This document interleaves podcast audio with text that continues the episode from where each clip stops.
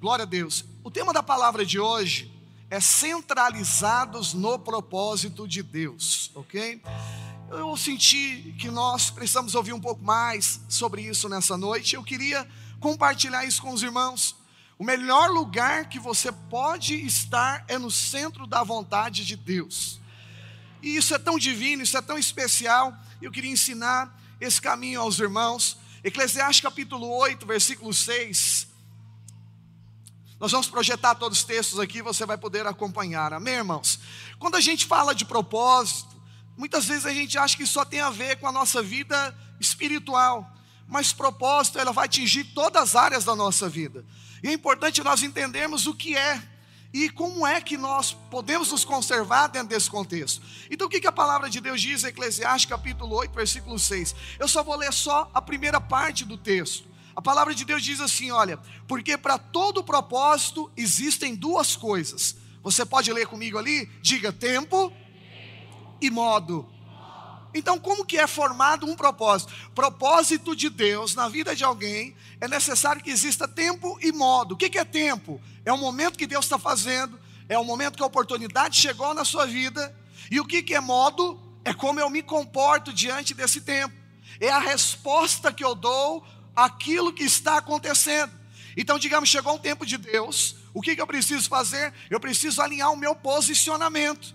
Então, essa interatividade de céu e terra, de Deus e nós, a nossa resposta é o que nos conecta dentro desse contexto. Então, preste atenção: se nós chegarmos em um tempo certo e tivermos uma resposta errada, isso na verdade é perda de oportunidade, porque chegou o dia, mas eu não percebi ou mesmo que eu tivesse percebido, eu não me alinhei a isso. Então diga assim comigo: perda de oportunidade. Isso é muito sério, irmãos, porque às vezes a gente acha que é normal, a gente faz ou desfaz propósito, é, as coisas estão indo, a gente para, como se nós pudéssemos construir, mas oportunidade não somos nós quem criamos, é Deus. Eu queria te falar, você que está assistindo, você que está aqui hoje, todos nós aqui estamos diante de uma oportunidade, você sabia disso? A Bíblia diz que Deus nos escolheu antes de nós escolhermos a Ele. Então não foi, não foi vós que escolhestes a mim, isso disse Jesus, mas eu que vos escolhi e vos designei para dar fruto. Então o que está acontecendo na sua vida hoje eu te explico. Isso aqui não é obra do acaso. Não é que você chegou um dia, essa porta estava aberta, você entrou, ou alguém levou você para uma célula ou para um encontro, ainda que tenha acontecido dessa forma, mas eu queria te animar, animar o seu coração dizendo: foi dedo de Deus, foi Deus quem escolheu você, diga amém. Foi Deus que escolheu, Deus tem o poder da escolha. Então nós não podemos naturalizar o que está acontecendo. Então, isso que está acontecendo hoje em você, na sua casa, no seu trabalho, em qualquer área da sua vida, faz parte de um propósito de Deus. E é importante você avaliar se de fato está dentro ou se está nesse propósito. Porque um dia a Bíblia fala que Jesus chorou duas vezes. A primeira vez que, uh, que Jesus chorou foi quando Jerusalém perdeu o tempo da oportunidade. Sabia disso? A oportunidade veio e Jerusalém estava como? Jerusalém estava distraída. E a Bíblia diz que é, porque perdeu o tempo da oportunidade, Jesus chorou. Pastor, qual foi a outra vez que Jesus chorou? Jesus tinha um amigo chamado Lázaro. Lázaro morreu e foram contar isso para Jesus. E porque Jesus amava Lázaro, Jesus também chorou com a morte de Lázaro. Pastor, o que, que vem a ser essas duas coisas? É simples. Se Jesus chorou quando Lázaro morreu e chorou quando Jerusalém perdeu a oportunidade, a gente pode trazer uma equivalência agora aqui. Significa que perder a oportunidade é a mesma coisa de morrermos. Então é muito sério. Valorizarmos um propósito é algo muito sério. E a Bíblia está dizendo para nós aqui que propósito tem o que, meus irmãos? Diga tempo e modo. Se chega o tempo e eu não respondo, eu estou perdendo a oportunidade, ok? Mas se de repente não é tempo, mas eu quero posicionar, você está perdendo tempo, sabe por quê? Porque não, é, não, não era o momento certo. Você está gastando energia à toa, porque você está dando uma resposta fora de hora.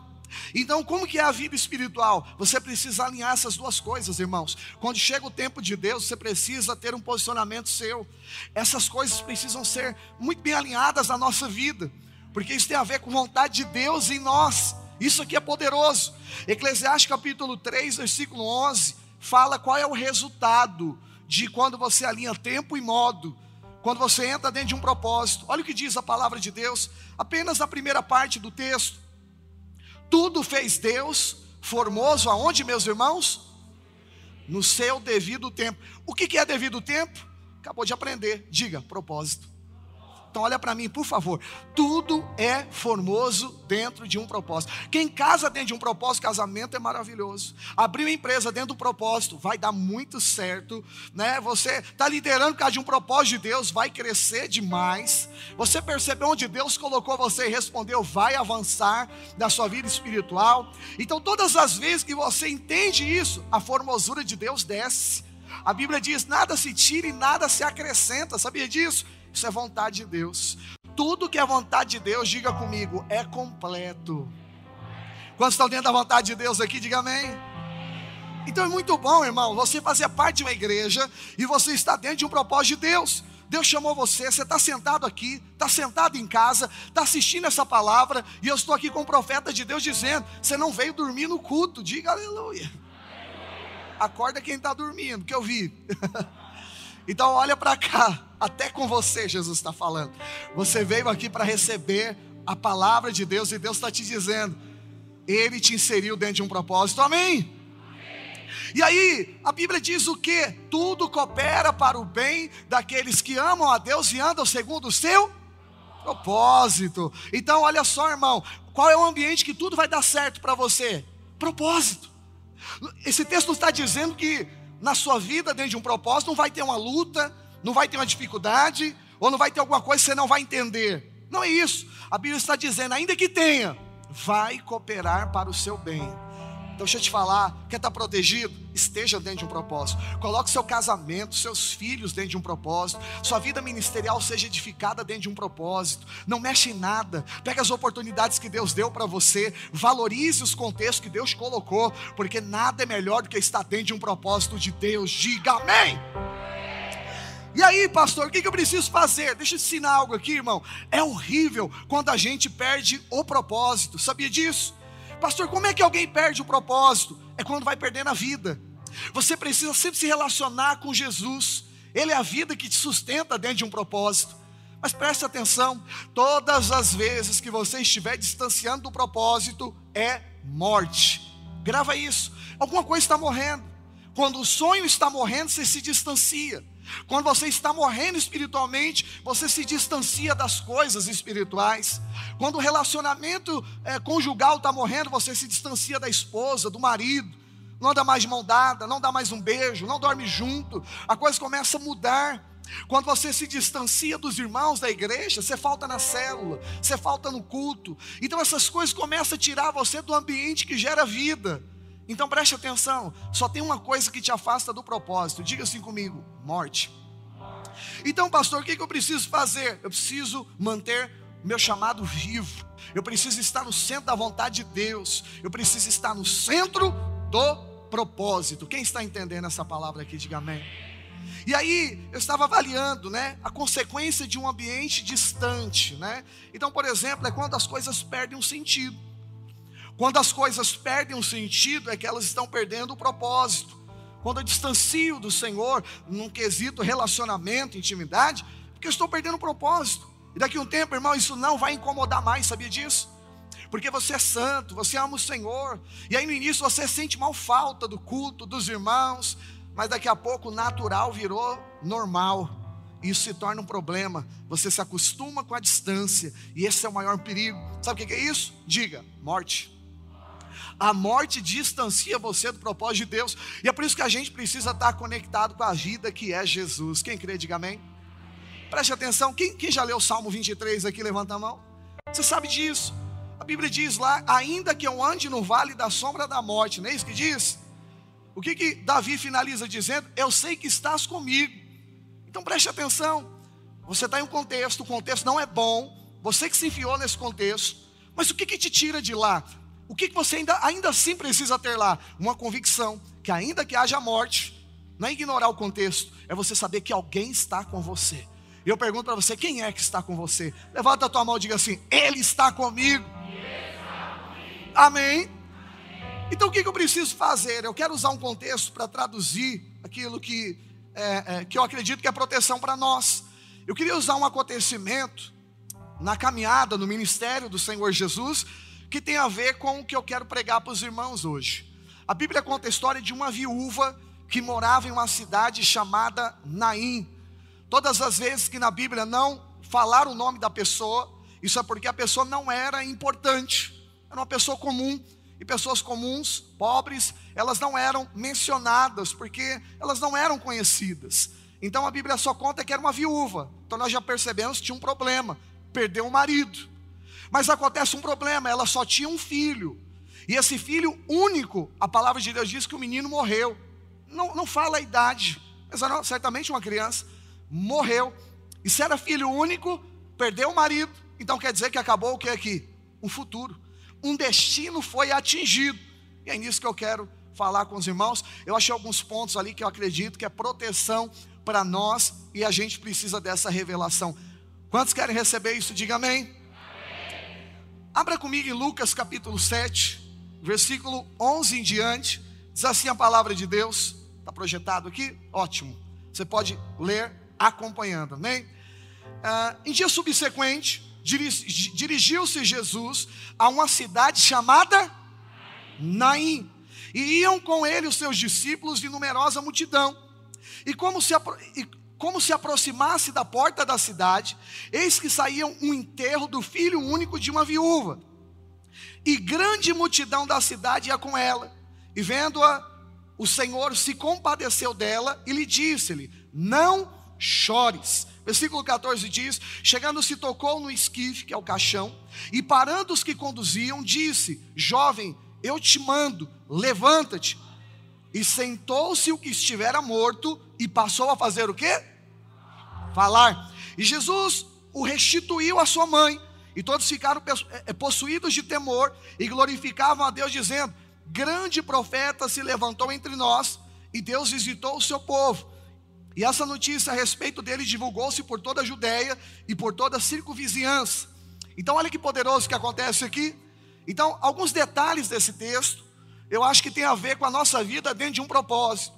Então, à medida que eu explicar, eu já vou aplicar na nossa vida, e ao final nós vamos orar aqui nesse culto bastante, amém, irmão? Nós vamos viver uma vida debaixo do propósito de Deus. Preste atenção, esse segundo semestre não é um semestre normal. A sua vida não vai começar depois que a pandemia acabar. A sua vida não parou. O propósito de Deus não para. Nada pode impedir o propósito de Deus sobre a sua vida. Aleluia. Aleluia.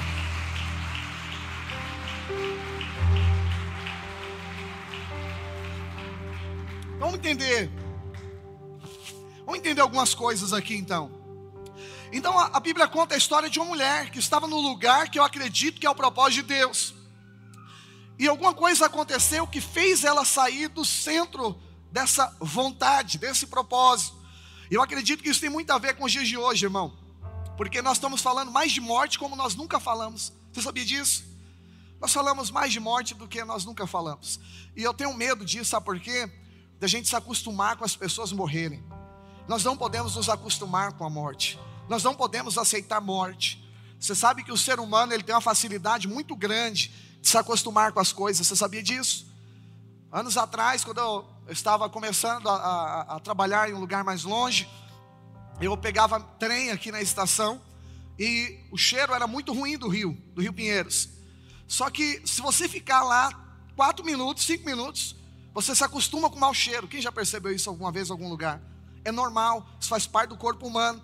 Você vai se adaptando com aquilo, para aquilo não te incomodar, você acaba ignorando. E você né, se acostuma com mau cheiro. E assim acontece com várias coisas na nossa vida. Nós temos a facilidade de nós nos acostumarmos. E quando nós nos acostumarmos com, nos acostumamos com o ambiente de morte, isso também começa a fazer parte da nossa vida, com um detalhe: isso não nos incomoda mais. E esse é o maior perigo. E o que, que estava acontecendo aqui na vida dessa mulher? ela estava no ambiente de morte. Eu iniciei o culto dizendo que tem uma coisa que destrói propósito: ambiente de morte. Quando nós permitimos a morte entrar, quando nós não nos relacionamos mais com a vida, com a manifestação da vida de Deus. E aí, nesse contexto que nós passamos no nosso país, eu não acredito que é só apenas morte física, irmão. Eu estou falando morte de sonhos, de projetos. Quanta gente falou para mim, pastor, eu vou casar, mas adiou casamento. Sabe o que é isso? Morreu o sonho. Teve de ajustar algumas coisas. Pessoas que estavam com tudo preparado para abrir empresa, desistiu. Tanto projeto, tanta coisa boa, mas sabe o que aconteceu? Morreu. Diga comigo, a morte tem poder de destruir propósito. Mas como que é isso, pastor? Eu te explico. É te tirando do lugar onde Deus estabeleceu. É somente dessa forma que um propósito pode ser rompido na sua vida, ou seja, quando você sair do lugar certo, da hora certa, do tempo certo. Então Deus conta que você permaneça, diga aleluia. Vamos entrar aqui dentro da história, tem alguns sinais que eu quero lembrar os irmãos, que eu acredito que tem a ver com a gente, amém? O primeiro detalhe nesse texto é o nome da cidade. Quantos aqui ainda lembram o nome da cidade? Oh, aleluia. A cidade se chamava Naim. E Naim tinha um significado.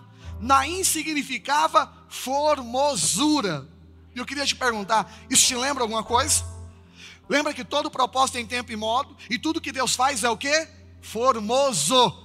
Então vamos fazer uma simbologia aqui. Então o que é Naim? Naim é o propósito de Deus para a vida daquela irmã. Naim é um lugar formoso é o melhor lugar, é aquilo que é perfeito, que Deus havia colocado e plantado essa mulher lá dentro. Então, qual a orientação que nós temos aqui hoje? É permanecer no propósito de Deus. Qual era a orientação para aquela mulher? Fica no lugar que Deus te estabeleceu. Qual é o melhor para nós lugar para nós estarmos? Diga propósito. Ok. Agora preste atenção, alguma coisa acontece, porque a gente vê essa mulher a porta da saída da cidade. Ela estava saindo da cidade formosa. Ela estava saindo de Naim, por causa de um motivo que daqui a pouco a gente vai falar. Então preste atenção. Vamos pegar esse primeiro detalhe aqui. Quando nós estamos, irmãos, fazendo alguma coisa errada, e alguma coisa ruim, como consequência, acontece, fica fácil ter o diagnóstico, né, Eduardo? Por exemplo, quando algo ruim, você falar que eu estou pisando na bola nisso. Ah, mas também porque eu não fiz de maneira correta. É fácil ou não é você diagnosticar? Irmão, fora do propósito, você sabe. Imagina Deus livre e guarde, você se desvia. A coisa começa a desandar na sua vida. Qual é o diagnóstico? Ah, porque eu não estou indo mais para a igreja. É porque eu não estou fazendo mais tal coisa. É porque também eu descuidei. É lógico que é. É fácil diagnosticar. Agora pensa comigo o inverso. Imagina, você está no propósito, você está em Naim, e acontece uma tragédia, como é que você vai diagnosticar agora? É difícil. Você está fazendo tudo certo. E a gente tem a tendência da introspecção. Você sempre vai voltar para si mesmo para tentar achar algo, sendo que a resposta não está em você, a resposta está em Deus. Mas isso é do ser humano. Então ele pode desembarcar para a justiça própria e falar: Eu faço tudo certo e Deus é injusto, isso é justiça própria, vai anular a graça. Ou você pode deprimir e ter decisões erradas e abandonar o propósito e falar: Isso aqui não é para mim. Quando é que isso vai acontecer? É quando a morte entra. Então o que eu preciso aprender a fazer na minha vida aqui? Aprender a avaliar. E é difícil demais, irmão. Quando você está no centro da vontade de Deus, uma tragédia acontece.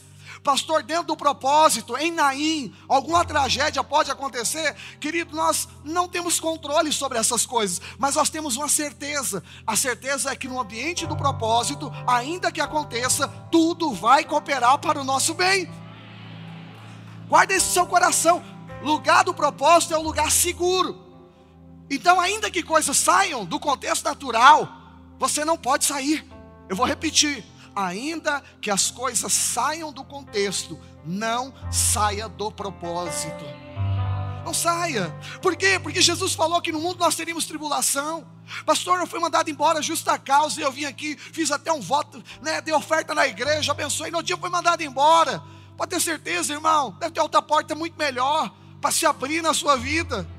Agora, qual é o meu conselho? Ah, vou embora da igreja, vou sair do grupo do WhatsApp lá da célula, e não vou falar para ninguém porque que eu saí. Não, meu conselho é: fica no propósito de Deus. Não mexa onde Deus te estabeleceu. Deixa a coisa acontecer. Espera até o dia de amanhã. Deixa Deus fazer. Amém, igreja? Então foi o que aconteceu com essa mulher. Ela está em Naim lugar formoso. Formoso é vontade de Deus, vontade de Deus é propósito. Propósito tem tempo e modo, lugar certo, hora certa. Porém, ela resolve tirar, desalinhar o que estava alinhado. Pastor, mas estava acontecendo um problema. Pois é, meu amado irmão, problema nós vamos ter em vários lugares. Mas o que a gente precisa aprender é saber quem é que está conosco. O que que Davi falou? Ainda que eu ande no vale da sombra da morte, ou seja, ainda que eu me meta dentro de problema. O problema, aquilo que é visível, não pode alterar aquilo que é real. Sabe o que é real? O que, que literalmente é verdadeiro é a promessa. Ele diz que Ele está conosco todos os dias. Então preste atenção no que eu vou te falar agora aqui. Não é o que está acontecendo com você, é quem está com você. Vai ter dia que vai estar acontecendo muita coisa boa na sua vida. Vai ter dia que não vai estar acontecendo nada. Mas uma verdade precisa ser dita que Ele sempre estará conosco, todos os dias. Você sabe o que, é, o que são todos os dias? Todos os dias significam dias bons e dias maus. Não muda a fidelidade de Deus. Pastor, mas eu que errei. A fidelidade dele não muda por causa da sua infidelidade. Ele disse: ainda que você seja infiel, eu não mudo a minha parte eu vou cumprir, eu continuo sendo fiel com você. Não havendo o que jurar, porque naquela época de escola a gente fazia o quê? Eu juro pela minha mãe morta, eu juro pelo meu irmão morto, não era isso? Deus falou: não tem ninguém superior para jurar, jurou por si mesmo. Sabe qual é a garantia de que Deus vai cumprir tudo que prometeu? É o caráter dele. Posso te ajudar? Eu sempre falo: não crê que Deus vai fazer coisas, não crê em coisas acontecendo mas creia que Deus tem poder de fazer qualquer coisa acontecer. É quando você tira a sua expectativa da coisa e coloca no caráter de Deus. Isso tem um nome: fé. Deus colocou Ele para Ele ser a certeza de que Ele vai cumprir na tua vida. Diga amém.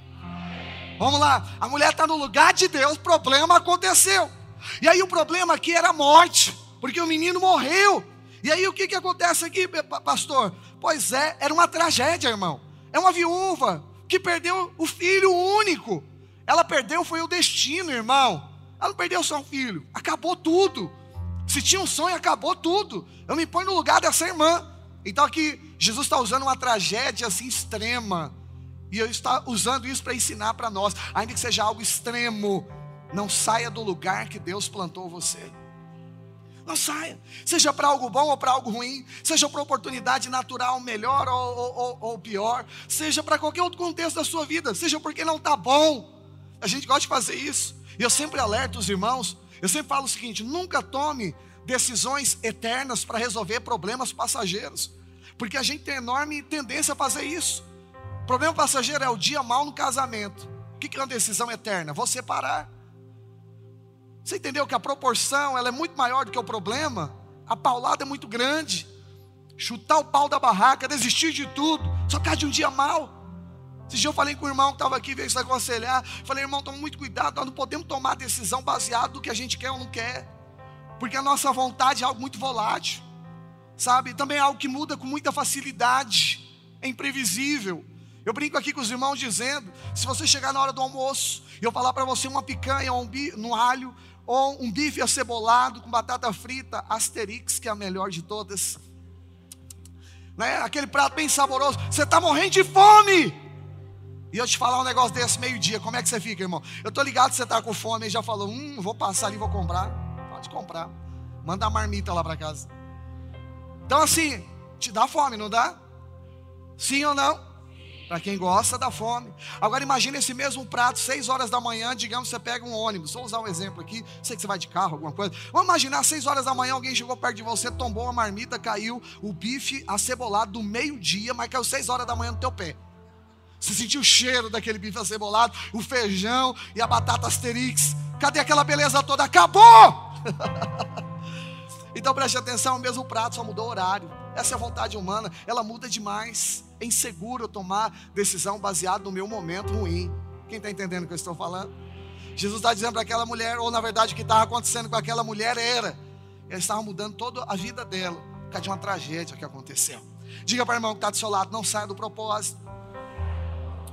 Fala assim, por mais trágico que seja, fala para ele, espera até o final.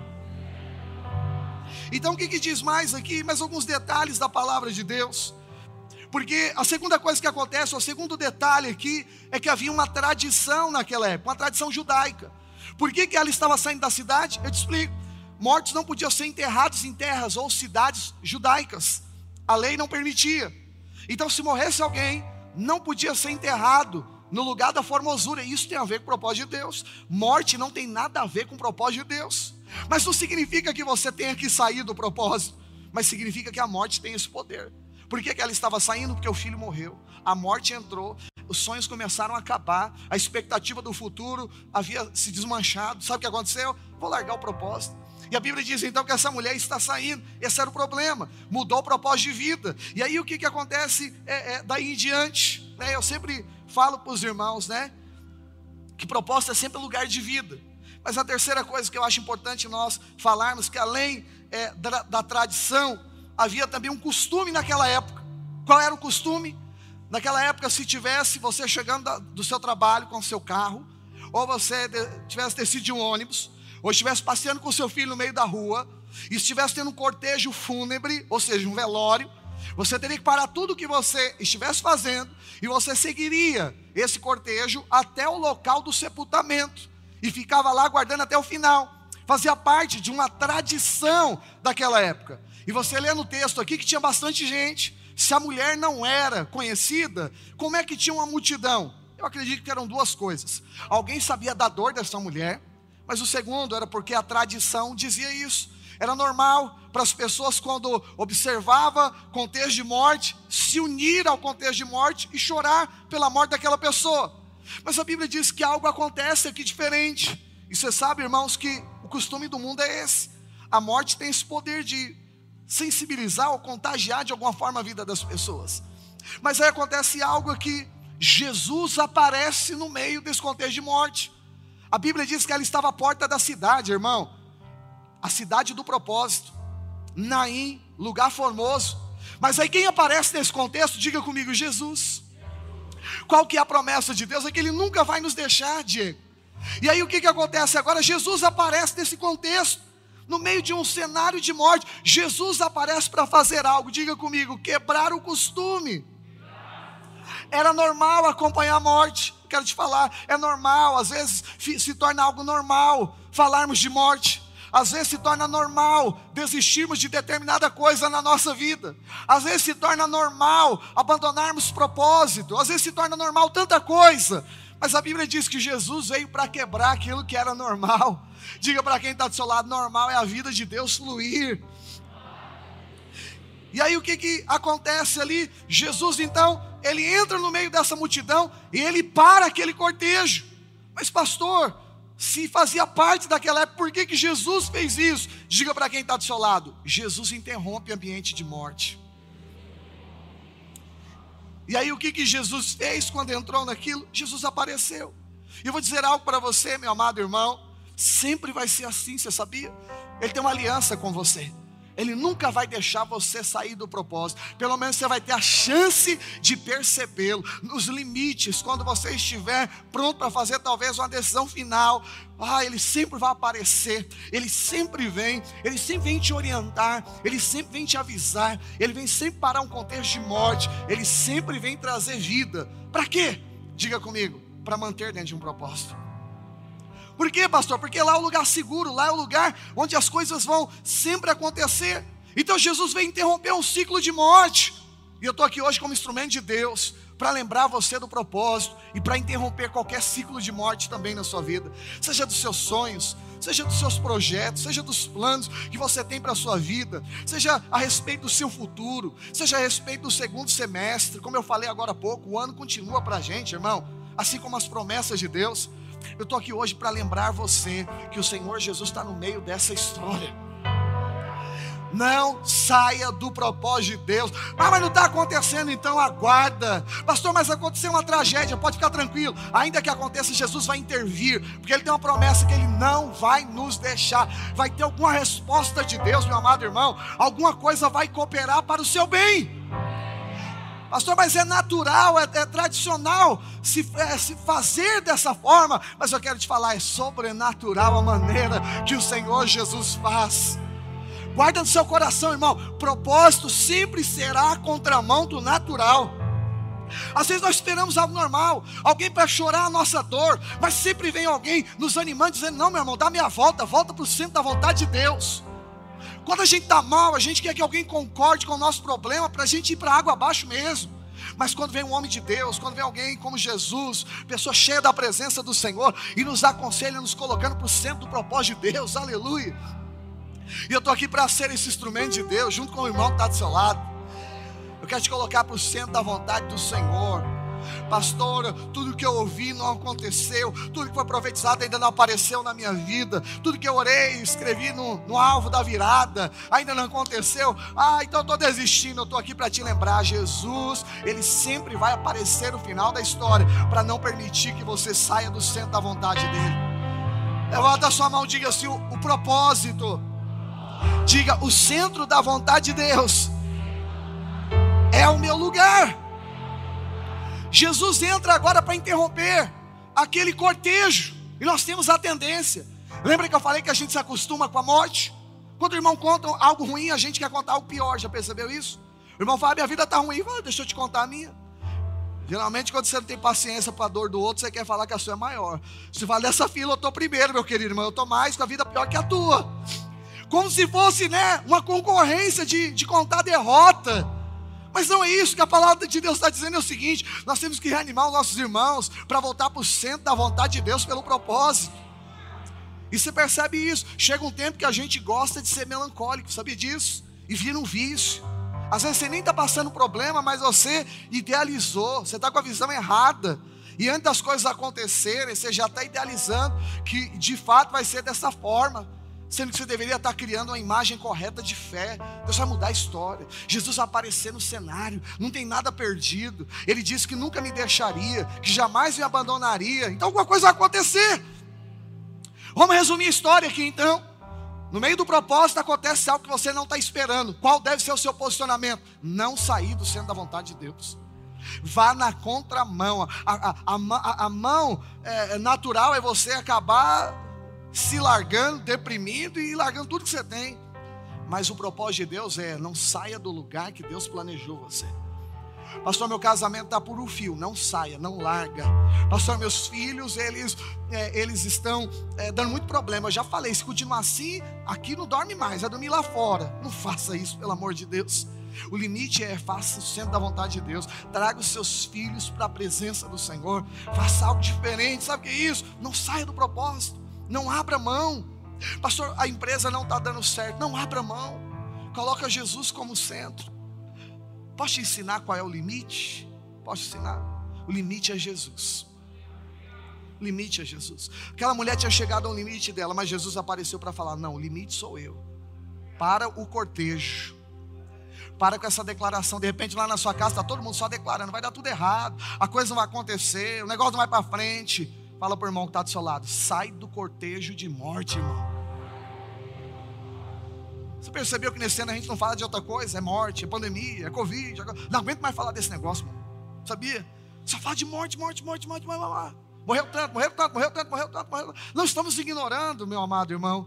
Mas a gente precisa falar quem é que está no meio do vale da sombra da morte. Ele está conosco. Foi isso que Davi falou. Para de glorificar o caos. Jesus é o limite. É nele que precisa estar a nossa confiança. Então, a, a, a quarta coisa que aconteceu, a, a, terceira coisa foi essa: Jesus interrompeu o cortejo de morte, parou a tradição, parou aquilo que era normal. E aí ele diz algo para essa mulher, que é a quarta e penúltima coisa, já estou encerrando aqui. A Bíblia diz que Jesus se compadeceu dela. E quando Jesus se compadeceu, ele disse algo para ela: Não chores. Eu quero que você entenda algo, irmão. Deus não tem prazer no sofrimento justo, sabe disso? Então, olha cá, se você é uma pessoa que está no meio de um propósito e algo ruim aconteceu que você não está entendendo nada, eu queria te falar: Jesus não está ignorando a sua dor, não. Ele não está ignorando o seu prazer. E, e outra, não foi ele que te deu problema, porque ele não tem prazer no sofrimento. Ah, porque eu pequei. Bendito é Deus que não nos retribui segundo as nossas iniquidades. O preço do nosso pecado foi pago na cruz, meu amado irmão. É Deus castigando. Deixa eu te falar. Deus já castigou. O pecado veio sobre o filho. O filho recebeu a maldição do pecado. Jesus se tornou maldição no nosso lugar para que a maldição não chegasse até nós. Então, deixa eu te explicar. Você está debaixo de uma promessa do Senhor, debaixo de um propósito de Deus sobre a sua vida. Deus não ignora a sua dor. Jesus vira para essa mulher e diz assim para ela: Olha, não chora Mas, pastor, a tradição dizia naquela época que tinha que chorar. E que não tinha que ficar com esse negócio de parar enterro, não. O que precisava era ir junto enterrar o menino lá e chorar com a mulher. Mas Jesus faz ao contrário, é o que eu estou falando. Propósito não precisa respeitar um contexto lógico. Eu vou insistir com você: não tem lógica para propósito. O sobrenatural não precisa de uma matemática natural. As coisas de Deus têm outra forma de acontecer, meu amado irmão. E aí o que Jesus está dizendo para essa mulher aqui? Não chore. Pensa comigo. Depois que diz não chore, ele diz lá para o menino levantar, não foi isso que aconteceu? Por que, que Jesus manda ela não chorar antes? Não era mais fácil, pensa comigo aqui, irmão. Não era mais fácil ressuscitar um menino e olhar para ela e falar: Ó, oh, não chores. Aliás, não nem pedir, não é verdade? Não precisa nem pedir, por que, que não precisa pedir? Sabe por que não precisar? Porque ele já estava ressuscitado. Por que, que Jesus falou antes? Deixa eu dizer algo para você. Nós não andamos por vista. O que Jesus queria ensinar para aquela mulher? Jesus queria ensinar não era o que estava, para ela não olhar para o que estava acontecendo. Jesus estava ensinando ela a dizer: não chores por causa de um motivo. Não é para você olhar com o que está acontecendo, é para você olhar para quem está com você no meio do acontecimento. É novamente o Salmo 23, isso aqui tem muito a ver com o Salmo 23. Você não está ignorando a morte, ainda que eu ande no vale da sombra da morte, mas você está considerando quem está com você. Davi estava dizendo, Ele está comigo. O que, que essa mulher precisava aprender? Jesus está dizendo, não chore. Sabe por quê? Porque você não tem que olhar para o que está acontecendo. Você precisa lembrar de algo. Quem está com você? Lugar de formosura é lugar do propósito de Deus. Ela estava com o pé fora da cidade. Jesus chega e fala: ninguém passa aqui. Essa parte é minha. Estou só ilustrando, talvez, como seria.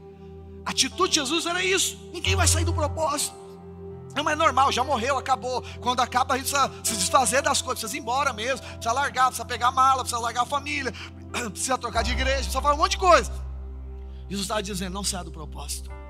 Mas por quê? Porque essa é a pergunta que a gente faz. Eu estou te respondendo por quê. Era como se Jesus falasse: porque eu estou aqui.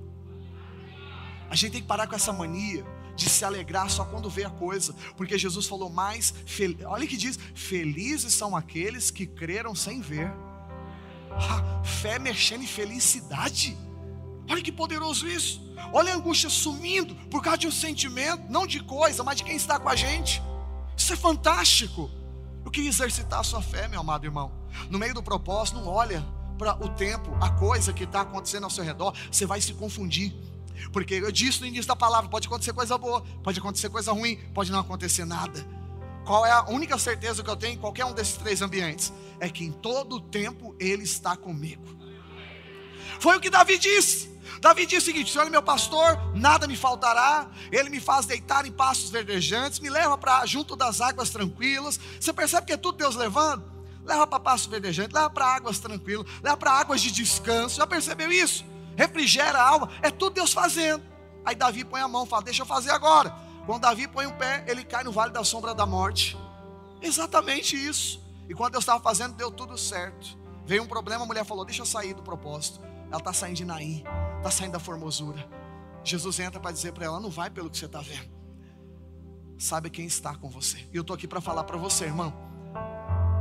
Porque eu sinto meu espírito, sabe o que, que eu sinto? Eu sinto assim, não é que você está longe de Deus, não. Mas eu sinto que tem coisas querendo tirar você do centro da vontade de Deus. Os não acontecimentos. Quando você está por estar, tá, sabe o que está acontecendo? É que está morrendo. Não está sonhando mais. Não está tendo um desejo de algo maior. Deixa acabar o ano, que acho que 2022 deve ter alguma promessa de Deus para mim. A promessa tem é hoje. O mundo espiritual não tem tempo. Eclesiastes 8,5 fala que o tempo é para tudo que está debaixo do céu. Deus está acima do céu. O tempo é só para os, os, os terráqueos. Aleluia. Como não tem marcianos, se tivesse também seria para eles. Porque debaixo do céu engloba vários outros planetas. Mas acima é o lugar onde está Deus. Ele governa sobre o tempo. O tempo está nas suas mãos. Um dia com mil anos, mil anos é como um dia. Essa é a certeza que a gente tem que ter. Por isso, isso me faz não ficar olhando aqui, pastor, mas acabou o tempo, está chegando agora. Vai, se não acontecer agora, não vai dar mais certo, querido. Esquece o tempo para Deus. Um dia com mil anos, mil anos é como um dia. E aí o que Jesus faz com essa irmã aqui? Então Jesus para Jesus não vai chorar com ela. Jesus fala para ela não chorar. Ou seja, tem uma atitude de fé antes das coisas acontecerem. Qual é a atitude de fé? Não é saber o que eu estou passando, é saber quem está comigo. Levanta a mão para o céu e diga assim comigo: Ele está comigo. Diga, eu não vou me preocupar com o que está acontecendo ao meu redor. Diga, mas eu vou me atentar em quem está ao meu redor. Diga, e Ele está comigo. E essa é a minha certeza, que me mantém dentro de um propósito. Aleluia, aplauda bem forte ao Senhor. Os irmãos do louvor já podem vir.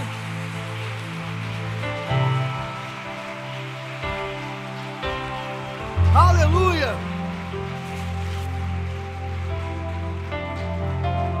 Pastor, mas é óbvio, alguém perdeu um filho único, perdeu o marido recentemente. É óbvio que essa pessoa vai estar chorando. Pois é, Jesus diz: não chore. O interessante é que ela olha ao redor, não tem motivo, porque ela olha o caixão com o filho, irmão. Mas que absurdo! Isso não é óbvio. Pois é, propósito não é óbvio. Você não precisa de nenhum sinal de que as coisas vão acontecer. Você precisa só de uma certeza que Ele sempre está com você. Diga aleluia. Diga glória a Deus. Jesus chegou e disse para ela não chorar. A última coisa que acontece aqui nesse contexto é que Jesus, depois que disse para ela não chorar, no mesmo instante, Jesus coloca a mão no caixão e o carro que estava levando para. Olha que poderoso isso. Jesus não falou em nenhum momento, para o carro, é isso, aquilo. É só o toque. Quando ele toca, o cortejo de morte para. Sabe por quê? porque morte é distanciamento de Deus. Quando Jesus se aproxima com apenas um toque da presença dele, a morte começa a ser retirada. E a Bíblia diz: Menino, eu te ordeno, levanta. E a Bíblia diz que o menino senta e começa a falar. E aqui acontece a última coisa. Qual foi a última coisa? Fica de pé no teu lugar, por favor, que agora nós vamos nós vamos orar juntos. Você que está em casa, fique em pé também aí na sua casa. Aumenta o volume do seu celular, da sua TV. Nós vamos orar juntos agora aqui. Amém, meus irmãos? Pastor, qual foi a sexta coisa que aconteceu? A Bíblia diz que Jesus tocou e a morte parou. O cortejo de morte ali foi destruído. O que estava conduzindo para fora do propósito agora é paralisado. Jesus interrompe aquele povo ou aquela mulher sair do lugar formoso. Os nossos pés, irmãos, sempre vai nos tirar do lugar formoso, sabia disso? Davi disse, quando ele conduziu, foi para o vale da sombra da morte. Mas quando o Senhor conduz, é para junto de um pasto verdejante, junto de águas de descanso, uma refrigerada. Jesus então faz a última coisa, talvez seria a sexta coisa aqui no nosso esboço. A Bíblia diz que Jesus faz algo. Ele pega o menino e a palavra de Deus diz que ele restitui aquela irmã do filho que ela havia perdido. Isso é poderoso. Isso é poderoso. Pastor, o que significa isso? Eu te explico. Não existem perdas e nem histórias destruídas no centro da vontade de Deus. Aleluia. Pode aplaudir a.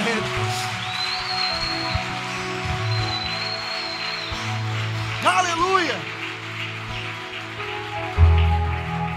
Pastor, mas eu errei, eu falei, foi culpa minha. Ah, o menino estava morrendo, tudo foi culpa minha. O que aconteceu, ok. Mas agora entra a parte do Senhor Jesus. Quando Jesus se envolve com a história, quando o Senhor toca, quando Jesus intervém, Ele te faz você voltar para o propósito. E o que, que acontece aqui? Diga comigo: restituição. A Bíblia diz que agora o menino volta. Ah, pastor, é, é, é um menino que é, Jesus devolveu? Sim mas eu acredito que era algo muito mais além do que isso. Porque o menino significava a continuação de uma história que tinha acabado. Aquele menino representava um destino, uma continuação de uma história. E eu estou aqui para falar com você nessa noite. Tem muita coisa boa que Deus prometeu para você. Só que às vezes alguns sonhos também morreram. E você estava saindo do lugar do propósito. Mas aí Jesus te trouxe para perto, te trouxe para o lugar, te trouxe para essa igreja, te trouxe para ouvir a palavra dele, te aproximou dele. E um dia, ou hoje, essa aproximação com Jesus faz ele tocar no lugar de morte. E aquilo que estava tirando você do centro do propósito é removido. E o que, que acontece, pastor? Um destino é restituído. Eu estou aqui para declarar: Jesus quer mudar destinos aqui hoje.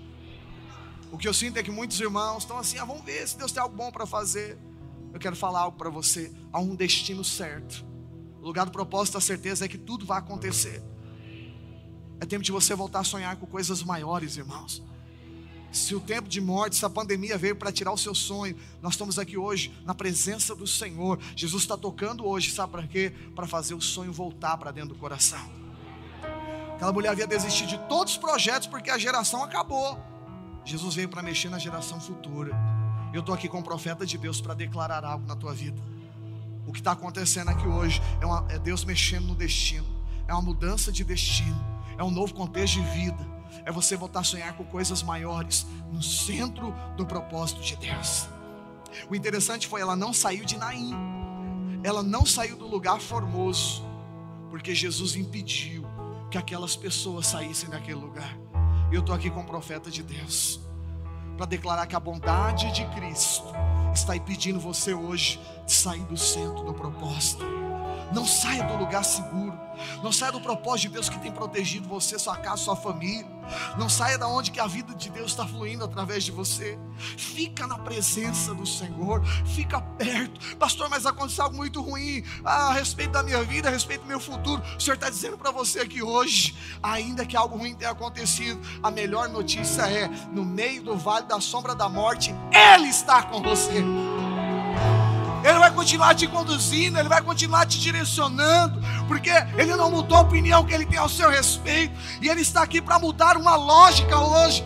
Pastor, mas olha, a lógica é essa: vai acontecer determinada coisa. Não tem como evitar, ok, mas eu estou aqui para declarar: quando Jesus entra no meio do propósito, ou seja, quando você permanece no lugar do propósito, você tem uma certeza, sabe qual é a certeza? A certeza é que Jesus aparece. Sempre Jesus vai aparecer no lugar do propósito. Pastor, mas vai acabar o tempo. Não tem, não tem, não tem final de tempo. Sabe o que acontece? Tem a hora certa. Pastor, mas está demorando. Não está demorando. Existe hora certa, lugar certo. Jesus veio para fazer algo aqui. O tempo era aquele, o lugar era aquele, mas ela estava saindo no tempo certo, saindo do lugar certo. Porque a morte estava afastando. Mas aí a vida apareceu. Jesus é a vida que aparece no meio do contexto de morte. E quando ele se aproxima, o que é morto começa a ganhar vida. E aquilo que estava longe do propósito começa a se alinhar novamente. E a formosura de Deus começa a se manifestar outra vez. Quantos aqui precisam disso? Levante a sua mão.